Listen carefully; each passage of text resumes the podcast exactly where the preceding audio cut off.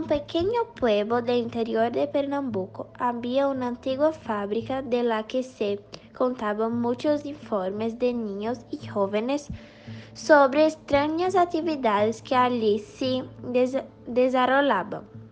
Una niña de 16 años dice que fue a jugar a escondite con amigos, donde aseguran haber escuchado un aliento y ruidos extraños y una sombra muy.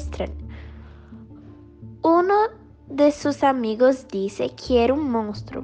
Semanas después, unos jóvenes fueron a buscar a este monstruo y descubrieron que en fábrica antigua había una perita con sus hijos pequeños que hacía esos ruidos para protegerlos.